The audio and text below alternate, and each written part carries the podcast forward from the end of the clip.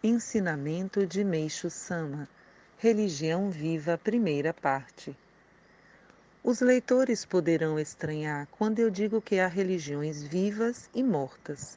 É justamente o que pretendo explicar agora. Religião viva é aquela que está associada ao cotidiano, e a morta é exatamente o oposto. Infelizmente, é raro encontrar uma religião dentre as muitas existentes que esteja perfeitamente entrosada no cotidiano. Em sua maioria, as doutrinas são elaboradas com perfeição, mas lamentavelmente não podemos esperar muito de sua força de edificação do caráter humano. Na época, em que, na época em que os fundadores de cada religião atuavam, há centenas ou milhares de anos, certamente essa força era grande e estava de acordo com a situação social da época. No entanto, sabemos que a capacidade de propagação dessas religiões foi enfraquecendo com o passar do tempo, até atingir a condição em que hoje elas se encontram. Não há o que se fazer, porque este é o curso natural das coisas. E isto não diz respeito apenas à religião, mas a tudo.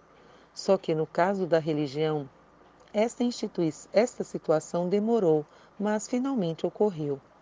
Mesmo assim, nesse espaço de tempo surgiram várias novas religiões adequadas à sua época, fato este observado em qualquer país.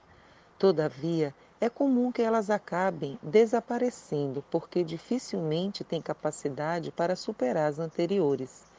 Entre as religiões japonesas surgidas na Idade Moderna, que ainda mantêm considerável influência, podemos citar Nichiren Shu e Tenrikyo, até aqui me referi à trajetória das religiões de forma geral. Agora, desejo mostrar como são as religiões na atualidade. É do conhecimento geral que, a partir do século XVIII, o desenvolvimento da cultura científica vem constituindo uma verdadeira ameaça às religiões, e é fato inegável que isso contribuiu para a sua decadência.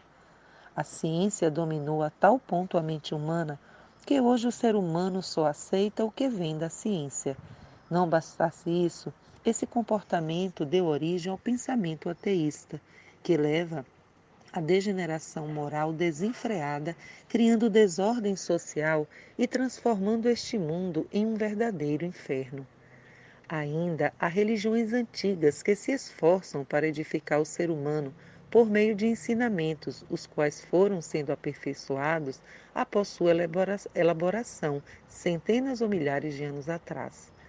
Entretanto, por terem se distanciado demais da atualidade, falta a elas força de edificação, e falando francamente, a perda de adequação à realidade as torna meras antiguidades.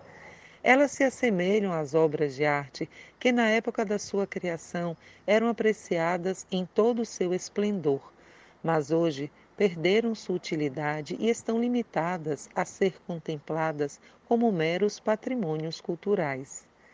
Dentre as novas religiões japonesas, há algumas que dão uma nova roupagem a esses patrimônios culturais para atrair as pessoas, mas com certeza terão existência limitada Infelizmente, a religião foi superada pelo formidável progresso da cultura e ficou para trás. Exemplificando, exemplificando, é como se quiséssemos usar carros de boi e liteiras, algo de pouca utilidade numa época em que nos servimos de aviões, automóveis e da tecnologia sem fio. Em 4 de novembro de 1953, retirado do livro Alicerce do Paraíso, volume 1.